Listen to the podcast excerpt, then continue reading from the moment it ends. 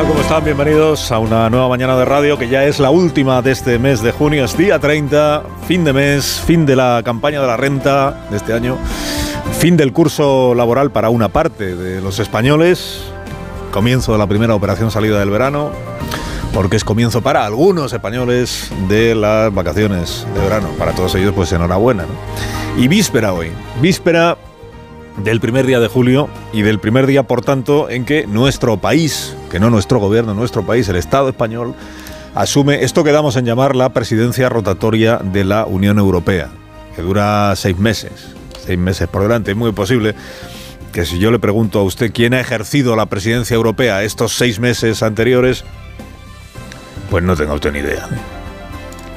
Pero no se apure porque a nueve de cada diez comentaristas políticos nos pasa exactamente lo mismo. ¿Qué país ha ejercido la presidencia europea hasta el día de hoy? Pista, pista. Es el país que siempre gana Eurovisión. De Suecia, eso, los suecos. Es posible que tampoco recuerde usted cuál fue la última vez que España presidió la Unión Europea. Creo que fue gobernando Rodríguez Zapatero en el 2010, pero tampoco me haga usted mucho caso porque igual pero bueno, tiene, la relevancia que tiene dentro de lo que son las instituciones de la Unión Europea, la manera de funcionar de la Unión Europea, el protagonismo que durante seis meses tiene, presunto protagonismo, un país o una nación, eh, a la hora de marcar prioridades de lo que debe ser la labor de este club de países que somos la Unión Europea.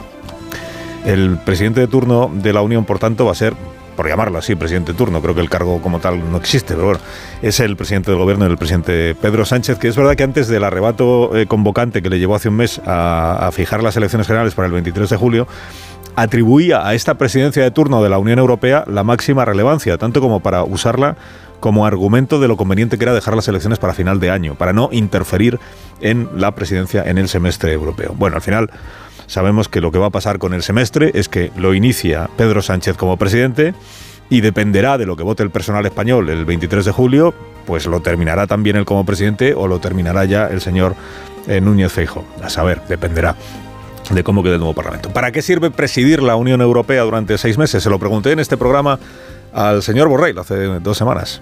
La Unión Europea es un, es un extraño animal y aunque hay una presidencia permanente del Consejo, cada seis meses hay un país que desde el Consejo dice por dónde deberían ir las cosas. Esta es la idea, ¿no? por dónde deberían ir las cosas, cuáles deben ser las prioridades, los objetivos. No digamos que el, el, país que preside la Unión Europea se supone o se entiende que marca la impronta de cada semestre, fija objetivos, coordina las instituciones. Bueno, pues el presidente Sánchez ha elegido estrenar nuestro semestre europeo y estrenarse, por tanto, viajando a Ucrania para reafirmar allí mañana el pleno apoyo de la Unión Europea al pueblo ucraniano en su resistencia frente a la invasión rusa. Y el pleno apoyo al presidente Zelensky en su resistencia frente al ataque ruso. Y es una buena elección la que ha hecho Pedro Sánchez. Porque el gesto es el mensaje. Acierta personándose en Kiev mañana mismo, comienzo de la presidencia española, y acierta poniendo el foco en la solidez de esta alianza. La Unión Europea y el país que está defendiendo la soberanía nacional, Ucrania, frente a la agresión violenta del vecino ruso. Claro, como en España estamos como estamos, en campaña electoral permanente, non-stop, non-stop, la tentación de interpretarlo todo y de juzgarlo todo en clave de campaña electoral, pues también es permanente. Y por eso habrá quien quiera ver en este viaje de mañana un spot electoral por encima de cualquier otra cosa. No es mi caso, ya se lo digo. Si hay un asunto en el que Pedro Sánchez ha mantenido desde el primer minuto la misma posición, ese asunto es la guerra en Ucrania o la invasión rusa de Ucrania. Ha condenado la invasión, ha responsabilizado de ella a quien es el único responsable, que es Vladimir Putin, ha desechado las equidistancias que cultivan algunos de sus socios, esto de tan responsable es Putin como la OTAN. Este mensaje tan del gusto de Podemos y del embajador eh, que ha fichado Yolanda Díaz para su candidatura de Madrid. Y ha repetido el presidente en Bruselas, en Nueva York, en China, que lo primero que tiene que ocurrir para que la paz se abra camino es que Putin se vuelva por donde entró. Retire de Ucrania a sus soldados, que deje de bombardear a los ucranianos. Y luego ya se habla de, de la paz y de las condiciones, de la convivencia de los dos vecinos y lo que usted Pero lo primero es lo primero. que es que Putin, que es el que inició la invasión y el que la mantiene, renuncia a ella. Puede que sea el único asunto en el que Pedro Sánchez no ha cambiado de posición, es verdad, pero razón de más para celebrar la coherencia del presidente en esta materia.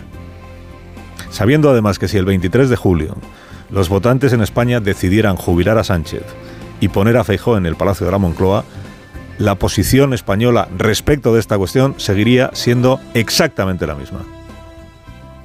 El compromiso con Ucrania seguiría vigente y el liderazgo en ese compromiso desde la presidencia de turno de la Unión Europea también seguiría vigente. Puede que Feijó y Sánchez hayan hablado poco entre ellos, puede que incluso no hayan hablado nunca de verdad entre ellos, pero sobre el semestre europeo digo, pero en la guerra de Ucrania, en lo que se refiere a la crisis ucraniana, hablando o sin hablar, en este asunto sí, Sánchez y Fijó están de acuerdo en todo.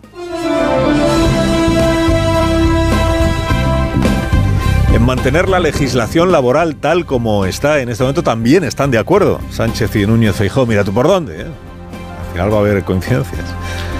Hace 24 días, en este programa, hace ya 24 días, Alberto Núñez Feijó adelantó que entre las leyes que pensaba derogar no está o no estaba la reforma laboral, que es la legislación laboral que entró en vigor en España hace un año y medio. Ajustes quizás sí, dijo, algún ajuste igual habrá que hacer o intentaría hacer, pero tumbar la reforma, derogar la reforma laboral, no.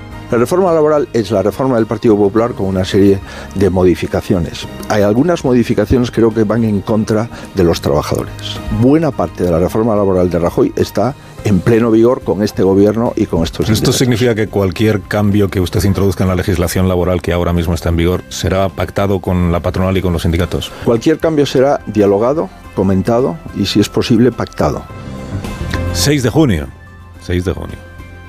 La noticia sobre la no derogación de la reforma laboral si gobierna Feijó se produjo ese día, 6 de junio, y se produjo aquí, en este programa. Ayer en Bruselas, lo que hizo el señor Núñez Feijó fue dar un paso más y donde aquí había dicho que quizá impulsaría algunos ajustes que intentaría pactar con patronal y sindicatos, ayer ya lo que dijo es que, salvo que patronal y sindicatos le, le sugieran o le inviten a hacer determinados ajustes, no hay ajuste alguno ya que hacer. Ayer lo que dijo expresamente es que la reforma laboral es sustancialmente buena. Entiendo que esa reforma sustancialmente es una buena reforma y si los sindicatos y la patronal entienden que la reforma debe de mantenerse intacta, no formará parte de mis prioridades el modificarla. Traducido, que la legislación laboral, si gobierna el señor Núñez Fijo, se quedará como está. Tal como le han pedido la COE y los sindicatos, que además se lo han pedido con un argumento poderoso eh, para ambas partes, que es esta legislación la eh, fue bendecida por patronal y sindicatos, ¿por qué iban a querer que se modificara o que fuera tumbada cuando se produzca, si es que se produce, un cambio de gobierno? En rigor, en rigor, que el PP al llegar al gobierno mantenga leyes que en su día combatió o incluso prometió derogar tampoco debería sorprendernos mucho porque lo ha hecho con unas cuantas a lo largo de su historia de los últimos 30 años. Pero es que además en este caso ocurre, ocurre que la legislación laboral que está en vigor en gran medida es la que se aprobó gobernando Mariano Rajoy. Este fue el debate que se produjo, acuérdese usted, cuando Sánchez y Yolanda Díaz presentaron su reforma laboral. El debate fue que en realidad no era una derogación íntegra de la reforma anterior, en contra, por tanto, de lo que habían prometido. No había derogación íntegra, había lo que ahora llamamos algunos ajustes, algunos ajustes, algunas modificaciones. Dentro del PP hubo quien aconsejó a Pablo Casado que en lugar de oponerse frontalmente a la reforma laboral, se abstuviera su grupo en el Parlamento y se reivindicara como el PP, como el autor de la mayor parte de la legislación laboral que seguía estando en vigor y que reivindicara el trabajo de Fátima Báñez, que fue ministra de Trabajo en el año 2012, eh, era ministra de Trabajo en el año 2012, que fue quien, la autora de la reforma laboral anterior y que ahora eh, está, digamos, en el núcleo de confianza del señor Núñez Fijo. Bueno, aquel consejo de, en lugar de oponerte vehementemente a la reforma laboral, sale a decir que en buena medida es la que, la que, nos hicimos, la que hicimos nosotros, y en lugar de voto en contra, pues no fue atendido ese consejo por Pablo Casado. Esquerra Republicana votó en contra, igual que el PP, acuérdese. Y votó en contra precisamente porque entendía que el PSOE y Podemos estaban incumpliendo su palabra de derogar íntegramente la reforma laboral. Y por eso Rufián todavía no le ha perdonado a Yolanda Díaz aquella negociación naufragada. No se olvida de lo que pasó ahí. Bueno, a la señora de Bildu, que de cosas pasaron con aquella, el debate de la reforma laboral de, a la señora de Bildu, año 2020, le firmó Adriana Lastra aquel papel, aquel documento en el que se comprometía el Grupo Socialista a promover la derogación íntegra de la reforma laboral. Fue, yo creo que el primer acuerdo con Bildu en la legislatura, matizado luego por el gobierno, que reculó en lo de la, reforma íntegra, a la derogación íntegra. ¿Se acuerda usted que se hicieron Adriana Lastra y Rafael Simancas una foto con los de Bildu en el Parlamento? Y que y Simancas eh, para la foto ponían cara de sufrir gastritis. ¿Por qué? porque aún era muy incómodo para el PSOE pactar cualquier cosa con los de Arnaldo Otegui.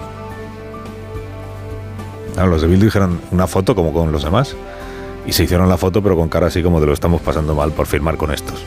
Bueno, en fin, cosas que pasaron hace unos pocos años. Derogación íntegra nunca se produjo, modificación sí, la legislación por tanto no cambiará y por tanto tampoco habrá modificación respecto de los años de indemnización por el despido improcedente, que antes de Rajoy estaban en 45, que con Rajoy bajaron a 33, los sindicatos la montaron, claro, se quejaron muchísimo y sin embargo ahora les parece que no hay por qué modificar tampoco eso. Bueno, llamémoslo cambio de opinión aquí, todo el mundo cambia de opinión. Cambio de opinión para que no se ofenda a nadie, ¿no? ni el presidente ni ningún otro dirigente político. Cambio de opinión. Sufrido presidente, por cierto, que sigue siendo víctima de la conspiración jodeomediática, que es a la que atribuye el Partido Socialista todos los males que está sufriendo el, el presidente. Feijó insiste con la derogación del sanchismo, pero indulta la reforma laboral. Ya verá cómo no será lo único que el PP, en caso de gobernar, mantenga exactamente como está. Carlos Alsina, en Onda Cero.